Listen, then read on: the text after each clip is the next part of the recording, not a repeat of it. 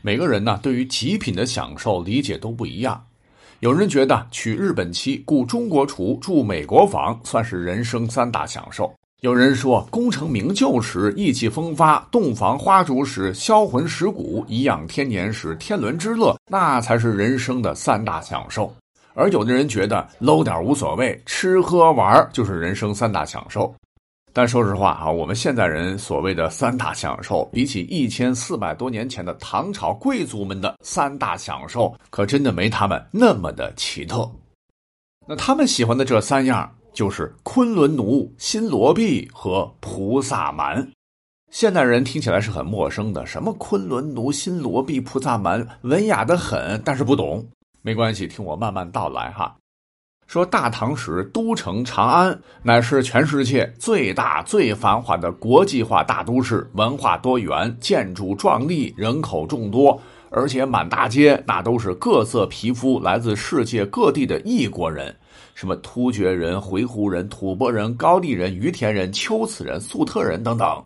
而这个昆仑奴的昆仑，不是说昆仑山，是突厥语中的昆仑。词义就是黑烟灰，指的就是黑色的东西；而昆仑人呢，指的就是东南亚一带的皮肤黝黑的尼格利陀人，还有就是随着阿拉伯人海上丝绸之路来华的数量很少的黑人。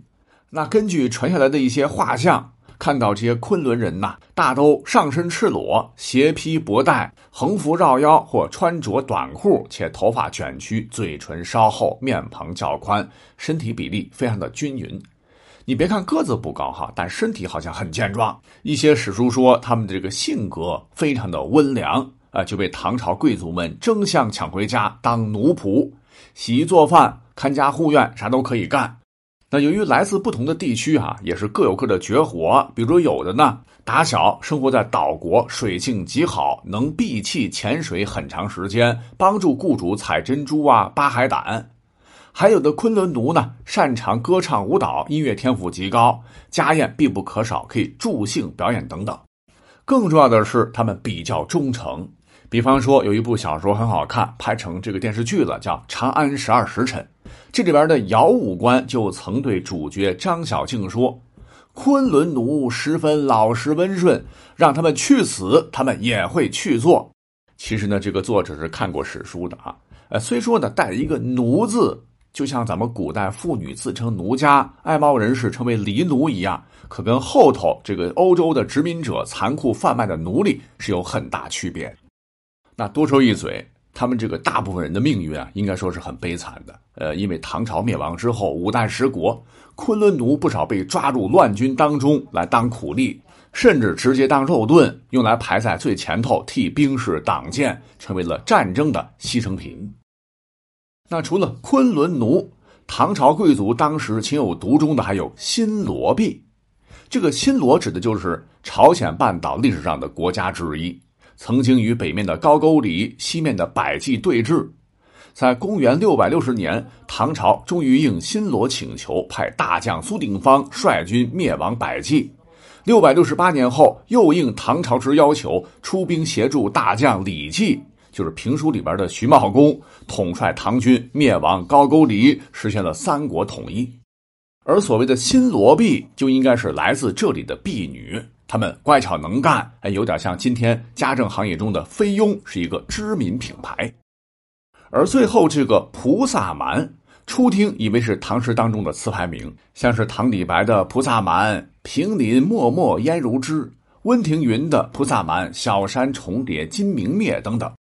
其实啊，这个菩萨蛮最早指的是长相跟我们这个汉人差不多的新罗币完全不同的，来自于异域风情的美艳歌姬。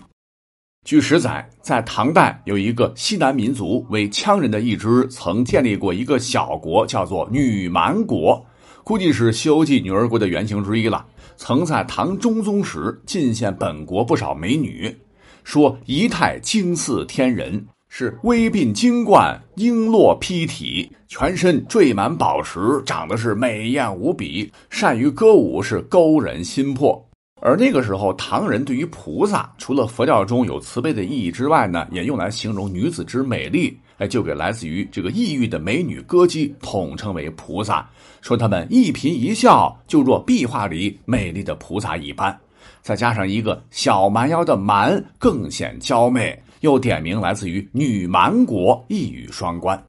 要知道唐代文人多风流啊，便用这个诗词歌之谱曲广为传唱，哎，这就有了菩萨蛮的词牌名。